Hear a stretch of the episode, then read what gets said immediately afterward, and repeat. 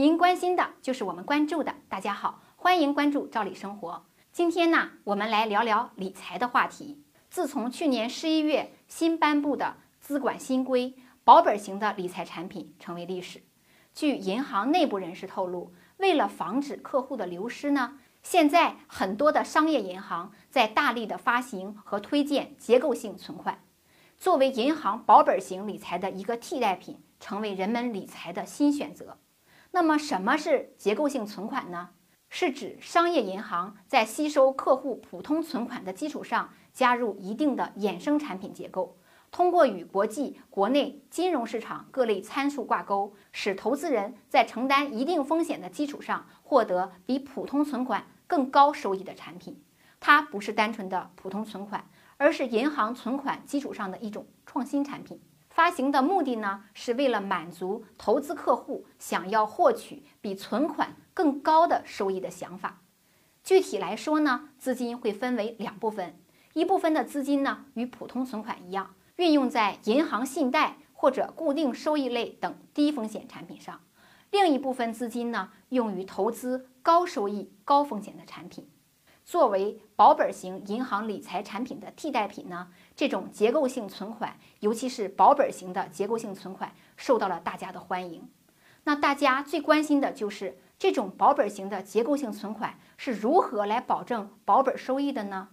银行方面是这样解释的：假设一位客户买了一笔五十万的结构性存款产品，为了做到保本收益呢，银行先用大部分资金去投资。低风险的固定收益产品取得的本息呢，加起来正好就等于五十万，基本就做到了保本。剩下的一部分资金呢，就可以去投资高风险高回报的产品。等这笔钱到期的时候呢，取得了不错的收益，就相当于取得了额外的收益了。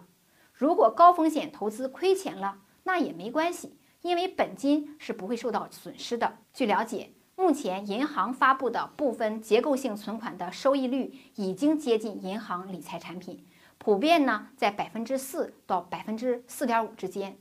如果银行能做到保本，那么很明显可以看出，结构性存款的利率呢要比银行定期存款的利率还要高，和银行的其他的理财产品相比呢也有竞争力。但是呢，投资的门槛也是比较高的，大约是五万起。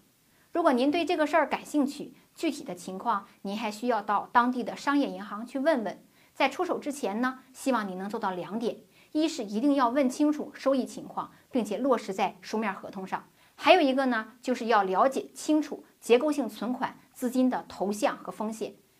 并不是所有的结构性存款都是保本的。银行给的收益率呀，都是预期收益，并不等于实际的收益情况。那么，属于稳健型的投资者，如果买不到保本型的银行理财产品，选择保本型的结构性存款也是一个不错的考虑。时间关系呢，我们就先说到这儿。感兴趣的朋友，请关注我们的头条号“照理生活”，我们每天都会为大家分享几条有用的民生资讯。咱们下次见。